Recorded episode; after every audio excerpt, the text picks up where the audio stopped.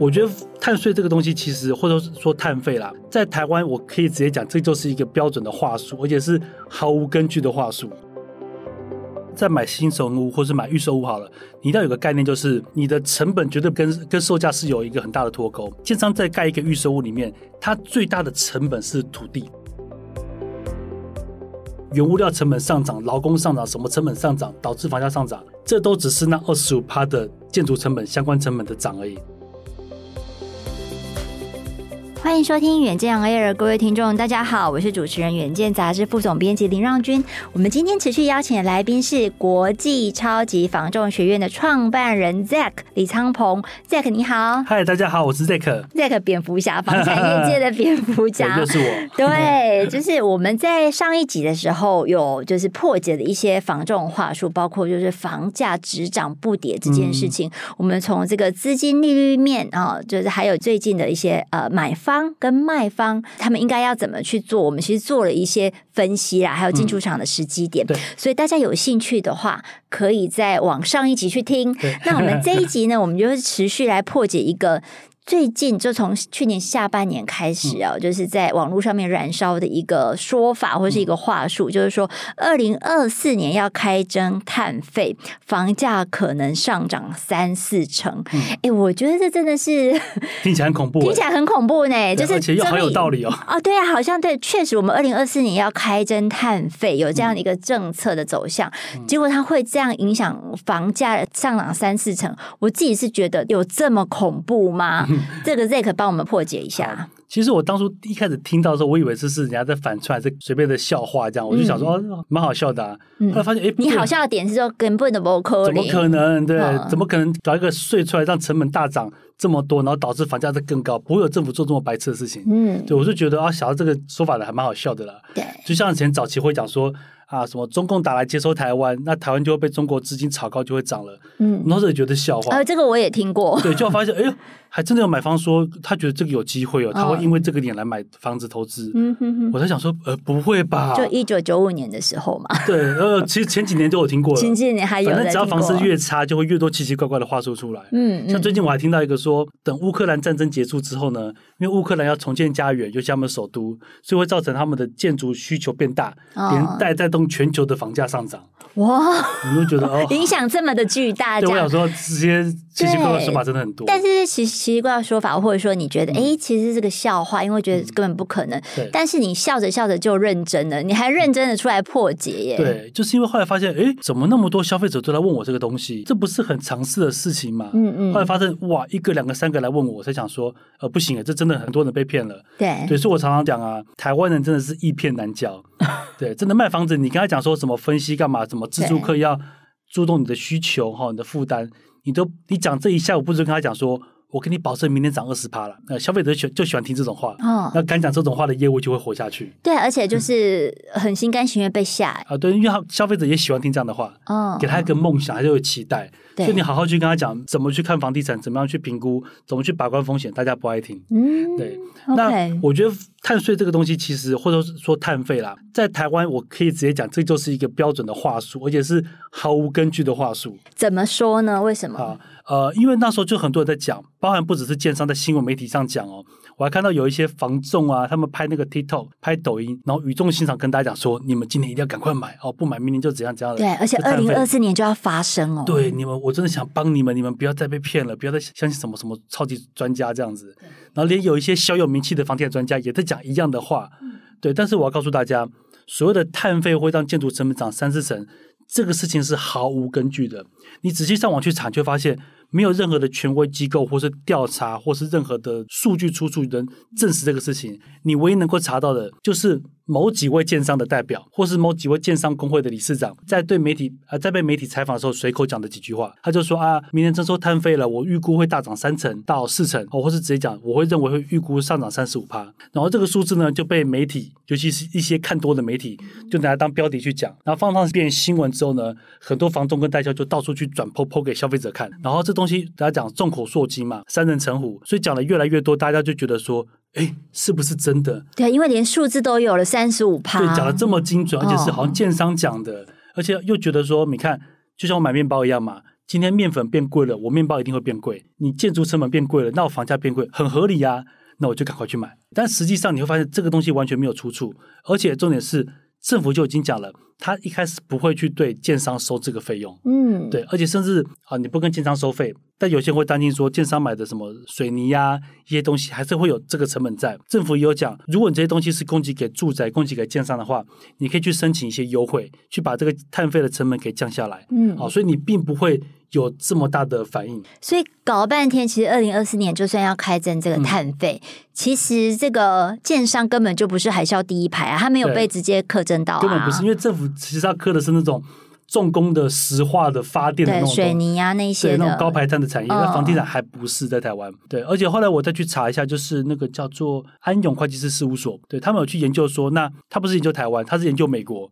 就是那碳费苛征下去之后，对美国的一些通膨啊各项东西的影响，他们评估出来对房地产的影响只有零点七趴，只会上涨千分之七。哦，对，千分之七，大家想想看，一千块里面只会涨七块。但是建商却跟我们讲说涨三十五趴，千分之七跟三十五趴这个落差好几百倍，这个是天与地的差别啊。对，所以我会觉得说。你与其去相信建商在媒体上随口讲的一两个数据，我会更建议你去相信会计师事务所他们的判断。对，那所以就是说，呃，Zack，其实你也还蛮强调说，大家在买房子或是卖房子，嗯、就是要很深入去了解这个呃房地产的四大条件嘛，供给、需求、资金、利率等等的。嗯、所以，如果说我们谈到说，哎，什么样的一个特别的因素会影响到建筑成本的变动的话，嗯、我们先来看看说这个物件，比如说新城屋。的这个物件，它的成本架构是长什么样子？我觉得大家在买新手屋或是买预售屋好了，你一定要有个概念，就是你的成本绝对跟跟售价是有一个很大的脱钩。建商在盖一个预售屋里面，它最大的成本是土地，土地是最重要的。你没有土地，什么都没办法做，占快要一半的成本吗？对，将近大概四十趴到五十趴左右，Okay. 甚至前几年可能会更高。因为像前几年我看那个是 OURS 一些居住正义的单位，他们都讲啊，前几年建商在买政府的土地是用。很夸张的溢价去买，对，比方说一平地可能是卖一百万。他可能会愿意出到一百三、一百四、一百六，哇，甚至两百去标这个土地，这就裂地了啦。对，那你你建商这么有信心，政府就敢卖给你吗？反正就是建商割消费者韭菜，啊，政府就是割建商，所以最大受获益者，对，后面的那个大老板是政府就对了，对，他才是最上游。呃，建商土地成本买那么高之后，那下一步就是它的售价就不可能低了。那假设售价里面，如果假设四十趴是土地好了，再来看就是我们讲亏钱生意没人做嘛，嗯，但杀头生意有人做。所以这个亏钱生意，建商绝对不会做。建商的利润一定要高。对，那通常以我以前认识的一些建筑界的朋友，还有之前人家给我看那个一些上市建商的这些财报，通常建商盖一间房子的毛利率大概会落在二十五趴到四十趴左右。哎，这很高哎、欸，很高啊！等于说你一百万里面，嗯，呃，一千万好了，嗯、他就赚多少？就大概平均就在抓个三百到三百五，是建商拿走的。哇！那经常拿了这些钱之后，他再去缴他的，比方说员工的薪水啊、办公室的费用啊等等分红这些东西。嗯嗯。但是你要知道是，是你在花这一一一一千万里面当中，就大概有三百五十万是建商那边拿去用的。嗯。对，所以它并不是直接反映在你房子里面。了解。那你看土地成本占四十趴，假设我们建商的成本抓三十五趴就好了，这样就七十五了。对。等于剩下的建筑成本只有二十五趴。嗯哼。所以不管今天很多业务员或者很多代销、很多网红，我跟你讲。原物料成本上涨，劳工上涨，什么成本上涨，导致房价上涨，这都只是那二十五趴的建筑成本相关成本的涨而已，嗯、只占了二十五趴在涨。你建筑成本上涨不会让你的土地成本变贵，对，也不会让你的利润变高，它这个比例是固定的。嗯嗯嗯，对，所以不要去相信说啊，因为建筑成本大涨，所以你总价就要等比例上涨，这是一个标准的话术。嗯嗯，对，你只要了解这个资金，它应该说建商的获利结构。就不会被这样的话术给骗了。对，就意思就是说，如果我现在是呃原物料成本上涨一成十趴好了，嗯、那它其实应该要乘以，如果说它占呃建筑成本占整体的是二十五趴，结构，那就是二十五趴再多十趴，呃二十五趴再乘以十趴，对，等于说反映到总价上来讲，你二十五趴涨十趴，你总价就应该多卖二点五趴，嗯，这就合理。对、嗯、对。对这现在会变成是建商说啊，我成本涨十趴，所以我售价我要涨十趴。哦，这样不合理啊，这是太那个对，对，因为它不是所有的成本都是建筑的原物料成本嘛。对，所以就变得是这个就是一个不合理的话术。对对，但是很多消费者不愿意去相信这个事情，甚至他听完之后他觉得哎，好像蛮有道理的，半信半疑的。只要遇到一个代销或业务跟他讲说没有这回事，不是这样子。这时候只要业务员的态度很强势、很强硬、很有自信，消费者又会脑破弱就行了。真的，哎，大家就是去那个呃，就是房仲或者代销，就跟他们 面对面的时候，大家气场要强一点。对，一定要记得有有一句话，有一个小说叫《一九八四》嘛，里面讲一句很经典的名言，叫做“无知就是力量”。很多房仲跟代销其实完全不懂房市跟房价走势，所以因为他们不懂公司怎么教，他们就会信。然后就会非常有信心的去卖他的产品，去唱多，他就理直气壮。对，但是你看那很多真的很老的业务，很懂的，他不敢讲这么肯定，因为他们明白背后的问题跟一些风险细节在哪边。了解了解。所以懂得越少的，他就越敢讲。嗯，对，因为他只只看到这个东西，他见山是山，他就这样很有自信的这样讲，因为他是真的相信。对，就像我我讲一些例子哦，很多一些房地产的公司是做那种，我可以讲用诈骗了，我就不要讲什么公司。有些是靠房地产做诈骗的公司，最爱用的就是刚出社会的年轻人。嗯，因为公司很好洗脑他们，他们出去就很敢讲。然后有人去抨击他们公司或抨击这个产品的模式有问题的时候，这些业务员、这些年轻人还会站出来替公司捍卫，嗯，还会在网络上帮公司讲话，公司都不用不用去讲什么东西。哎，我想大家应该看过很多这样的言论啊。对，我就看过有一个公司，他就是讲说。你跟我买这个房子呢？你是买一个比例，买一个持分。比方说，这个房子售价两千万，你买个六十万的持分，那我每年就给你配发可能五趴六趴的利息，几年后就给你。然后这个持分呢，就是我会怎么卖怎么卖这样。但是这个怎么看就是一个吸金案，就是一个庞氏骗局。我当下也跟那个业务员讲，因为那个业务员是我助理的妹妹，对，我就跟他说，其实不是这样子。但他妹妹完全听不进去，他认为怎么可能？哦，你现在纸笔都拿出来帮他算公式，再解析给他看，他还不相信。他不相信，他说不可能。然后他甚至还讲到说，他们公司曾经被人家告过。嗯，对，我就说，但是没有告成啊。啊，他说诉讼在跑。他说我们公司不是被告哦，我们是老板故意去叫人家来告我们的。我们要来搞一个，就是最后没有告成，变成法院认证。我就想说，哇，还有这一招，这种话术你也会去，你也会去信哦。天哪，这听起来就很像反串哎。对，我觉得，但是要不是他讲的这么的斩钉截铁，我还真的不晓得。哇，年轻的业务员真的很好洗脑。对，无知果然是力量。对，所以我要跟大家讲，就是房仲跟代销，尤其是房仲业，嗯，我们从入行开始没有受过任何跟房市经济有关的任何训练，我们受到训练就是怎么找客户，怎么谈价钱。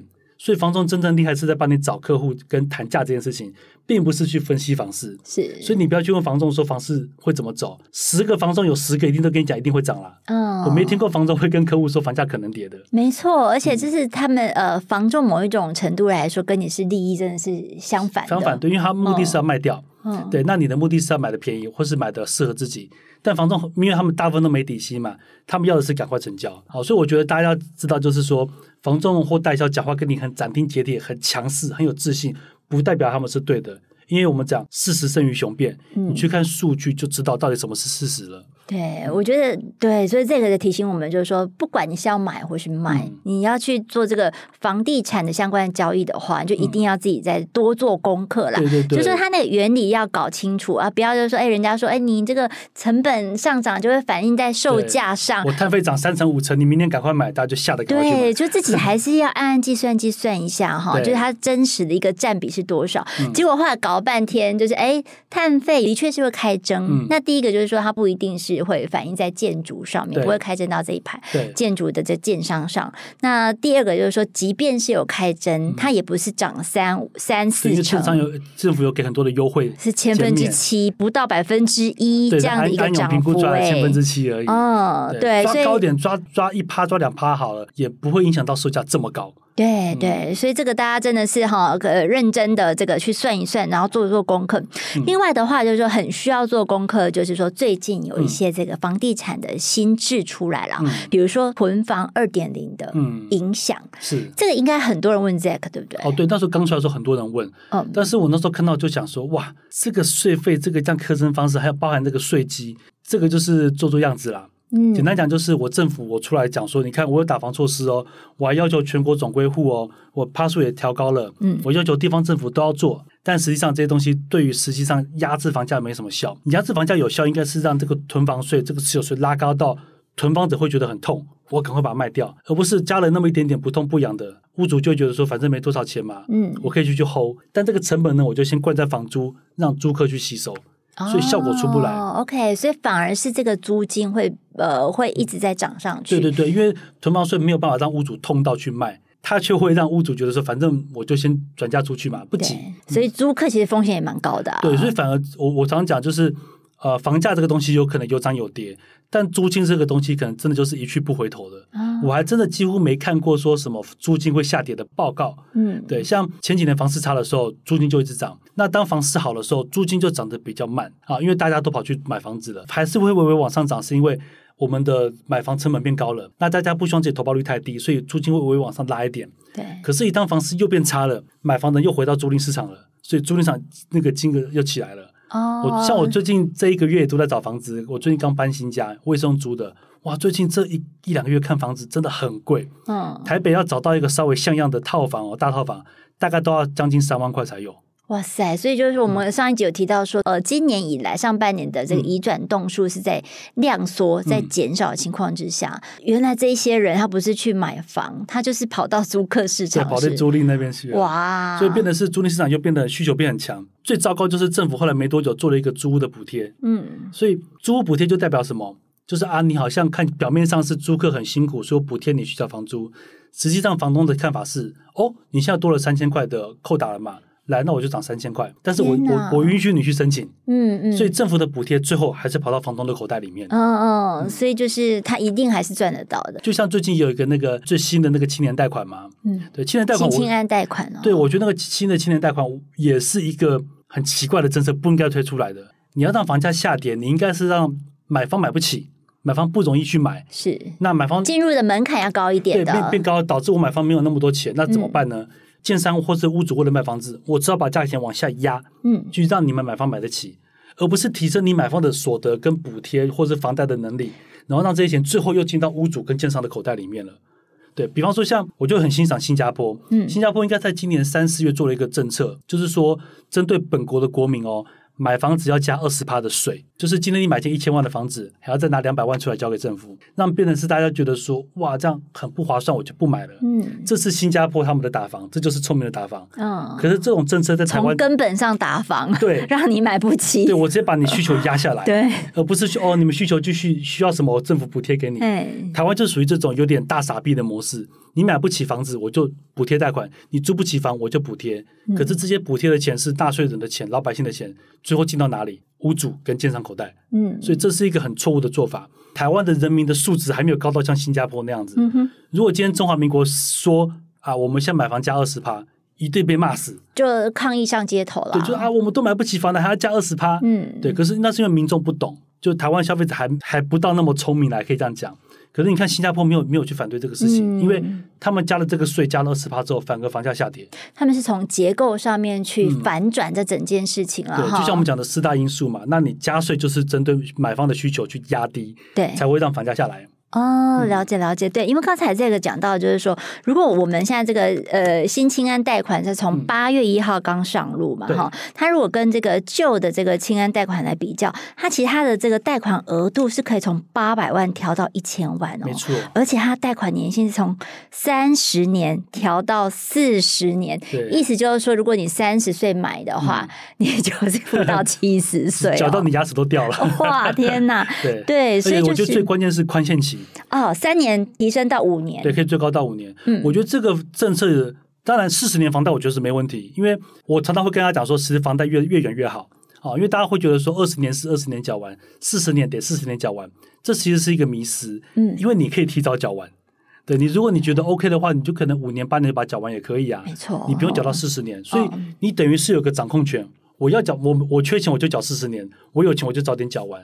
而不是你一开始就选择一个短的，你就被绑死了。嗯，哦，这是以投资来讲，但是我觉得比较大的风险是在于说，他把这个八百万的额度拉高到一千万，这个对于中小平数，尤其是低总价的房子，支撑变得更强了。哦，就像我们上一集讲到，虽然房市在修正，可是蛋黄区修正比较少，尤其是蛋黄区的小平数。但这种小平数总价比较低，你这时候又有这样的青年的房贷补进来，会造成这些人更敢去买，尤其是年轻人。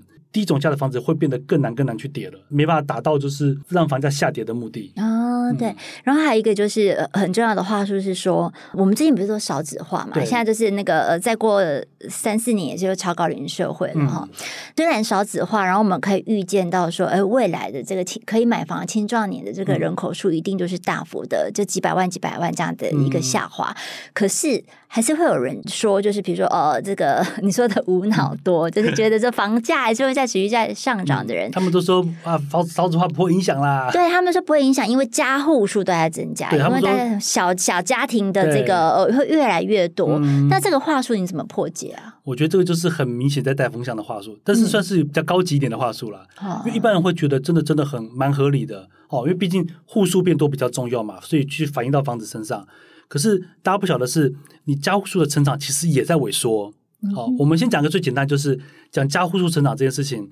台湾这过去五六十年，每一年家户数都在成长啊，而且早期还可以一年成长到十几万户。嗯，然后像去年我记得好像只有六点九万户吧，前一年只有七万多户。第一个家户数的成长数量就已经快速在减少了，然后再第二个就是，即便过去几年就是早期每年有十万十万户的家户数增加的情况下，九零、嗯、年代像九二一那时候房子也房价也跌了。SARS 时候也跌啊，金融海啸刚出来也跌啦。嗯，二零一六年那时候升息缩表的时候也跌啦。家户数增加并不代表你房价不会跌，它只是哦说户数变多了。但一个最直接的数据就是台湾的住宅供给越来越多，这个跟台湾我们小时候看社会课本说台湾地下人稠的观念不一样。我们都会认为地下人稠，土地少，盖一栋少少一块地，所以应该会供给越来越少。但实际上台湾过去这七八年的供给是越来越多，尤其是。二零二零年到二零二二年这三年的供给量爆量，爆到就是说接下来大概在二零二六年之前都消化不完。哦，这样是一年是多少啊？嗯，我记得最高一年有到十七万户。哇，对，然后好多，对，然后差一点大概有十三万户左右。嗯，大概平均来讲，大概一年可以干到十十三五万户，很夸张。嗯，对，最对比最差的时候，二零一六年那时候才盖大概七万多户而已。对，你如果说这个新的呃建案供给的户数是可以十三到十七万户，对，那你家户数才六七万也哇，所以它的 gap 就是很大很大耶。对，而且还在讲到说，像我们刚刚讲到少子化，然后人口老化的问题，因为像国发会。的数据刚刚就有看到嘛，对，就是到二零四五年的时候，我们的人口会少掉两百万人，然后其中呢，高龄化这些就是到时候可能我们都变老，就是很多老人家大概会多出三百二十五万，嗯，重点是青壮年的人口，也就是购物主力会直接少掉四百三十五万，台湾才多少人？二十年内少掉四百三十五万，你就想，当你缴房贷好了，你缴三十年，缴到你三十年那时候，OK，房贷缴完了，你要卖了。你以为过了三十年房子很保值了，嗯，结果第一个你房子变得很老旧，第二个你要卖的时候人口变很少，年轻人变很少，嗯，而且你看从过去这五六十年发展下来，年轻人是不是越来越穷？嗯，对，早期我们爸爸妈妈可能还是什么叔叔伯伯那一代，对，辛苦工作三年买一间房，对，现在辛苦工作十年还不见得买得起一间，对，我们要辛苦工作不吃破二十年，对，那现在未来的小朋友怎么办？嗯，然后再还有一个就是人口结构。比方说，像现在三十几岁跟四十几岁的人口，可能各有大概三百多万人到四百万人的人口左右。但是现在十几岁的人口不到两百万人呢。嗯，那这十几岁就是，也就是目前念国中、高中、大学的这些人，对，他们二十年后、二十五年后要买房的时候，他们人口就这么一点点，他怎么去 cover 我们现在这么多人买房的供给量的需求？而且还有就是说，他直接就是等着继承啊，哦、他也不用出去买是吗？对，因为房价这么贵，我等爸爸妈妈好了。对，我我觉得是我我会这样做哎。对啊，我我也知道很多学生啊、呃，很多粉丝跟我讲说，他已经放弃买房了，他就是以后等继承就好了，对啊，反正有地方住就好。而且继承之后还可以等都更哦。啊，对啊，有都更的机会。哦，所以你看哦，新房子不断的盖出来，那旧房子被都更完之后，它的户数会变更多。嗯，所以台湾的房子的量只会多不会少。是，那更不用讲，目前现在光空屋率就差不多将近十趴了。嗯，对，所以每十间房就有一间房是空的。哦，尤其是如果你买的是那种，应该说，如果你看的是。非六都、非蛋黄区的地方，那空屋率更高。所以中长期来看，确实这个房市不是那么乐观。对，就是我觉得短期内可能还有很多波动可以去讨论。但是二十年、三十年后，对于房价杀伤力最大的大魔王就是少子化。嗯，就像我们现在看，以前都说少子化没影响啊，就你看这几年。大学开始一间间收了，嗯，我的母校都快变成以后未来都变成养老院了。哎、欸，很有可能。我跟你讲，政府真的有这个计划。是啊，是啊，是啊。就是那个已经呃倒闭的，或者是说已经那个闲置的校区，他、嗯、就拿来做安养院。对，因为老人反而变多了。对对对。然后还有一些就是在学区旁边买收租那种学区房的那些房东，嗯，哇，今年招不到学生。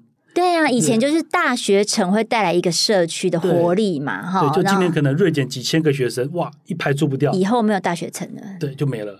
那你看学生进不来，没有大学城，没有生活机能，那一区就慢慢没落了。是对，那你买在那边的人，你现在没人租你的房子了，你要转售。下一个买方也不会是笨蛋呐、啊，所以你的房子就卖不出去，就得要赔钱。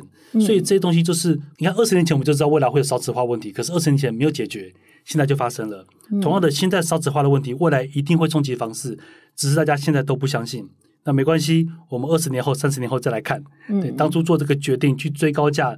的决定是不是对的？这可提醒了这么多，其实就是说，哎、嗯，从今天开始以后，我们就是比较是偏空的市场，嗯、所以这个自助客就是买方，它是有机会的，嗯、有这个溢价的空间，对对对，大家要把握。对，我觉得我有时候大家会觉得我看空，其实我想表达是说，看空不代表你不要买，嗯，因为全台湾人跟全台湾的业者都有一个错误的迷失，就是我买房是因为它会涨。好，所以我买了一间房，就可以等于像买了一个乐透一样。嗯，但这是错误观念，因为自住房并不是资产啊、哦。是啊，对，自住房资资产要带钱进来嘛。实际的需求啊，对你每个月缴房贷的怎么会是资产呢？嗯，所以自住房并不是资产。然后再就是，你买房的目的一定是因为它能够解决你的问题。好，你住进去之后，哎，能够让你生活变得更好，你再去买，而不是说我把我人生都 all in 进去了，存款都榨干了，每个月拿五十趴的。甚至六十趴的薪水去缴房贷，嗯，就为了租一间又小又旧的房子，然后搞得自己省吃俭用，生活品质变差，这就没有意义了。对对对，所以其实我觉得大家可以先把把买卖。嗯，这个房屋这件事情哈，先把它撇一边。对，我觉得可以先看看这个 Zack 的书，还有这个 YouTube 频道了哈，因为他去年底的时候也出了一本这个购物超级攻略，就里面很好是说他有这个来龙去脉，就是这个市场房房市的这个结构，以及它供需的变化，然后资金利率是怎么影响行情的，他把你讲的很详细，然后又有破解话术，所以你如果这两集听得不过瘾的话，其实你就可以。光临 Zack 的频道，嗯，还有这个买他的这个新书来做一个参考，嗯、先做做功课。对，反正去成品翻书不用钱嘛，就顺便翻一翻。对对对，哎，对我看，呃，你每次都这样讲，我想说还真的，呃、反正版税那么低，但是还真的其实卖的不错，对不对？谢谢，感谢大家，真的很捧场，就一直刷上去这样，很棒很棒。今天非常谢谢 Zack，谢谢张军。对，我们以后有机会，我们再请 Zack 来帮我们破解那个的房仲的话术啊。对，哎，这房仲房仲的听众不要觉得我们好像在 diss 这个行业其实并没有，其实我们希望它健康发展。而且房东，我觉得要意识到一个很重要的点，就是现在的消费者不像十几年前那么好唬了。嗯，对，以前讲话术讲什么还可以骗得到，现在这么不只是我，其实在破解话术的很多，也也不止我在出书。对，所以如果你继续靠话术，用公司教的那套老方法去面对新时代的客户，你会做不下去。嗯，因为你们公司的店长还在用二十年前的成功经验教你去面对现在的客户，那这个一定是走不通的。我绝对相信，在房中业用诚实、用数据，一定可以走得下去，一定可以活下去，一定可以的哈。就是凭这个实力，然后凭着这个专业的见解，一定是可以走得永续的哈。那今天非常谢谢 Zack，如果你想要了解更多细节，我们来欢迎参考我们资讯栏的连接，请大家每周锁定远见 On Air，我们在这里陪你轻松聊财经产业国际大小事，下次见，拜拜，拜拜。